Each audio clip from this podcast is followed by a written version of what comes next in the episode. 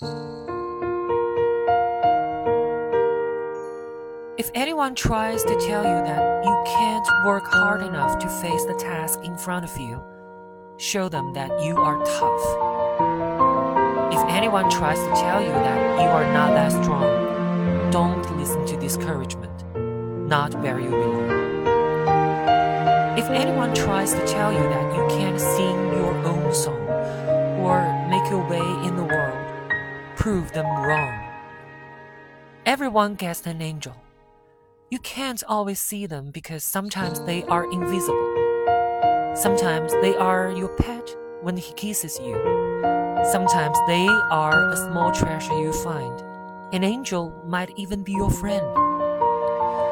Those angels are quiet, but what they are really saying is pink clouds, a good day is just around the corner.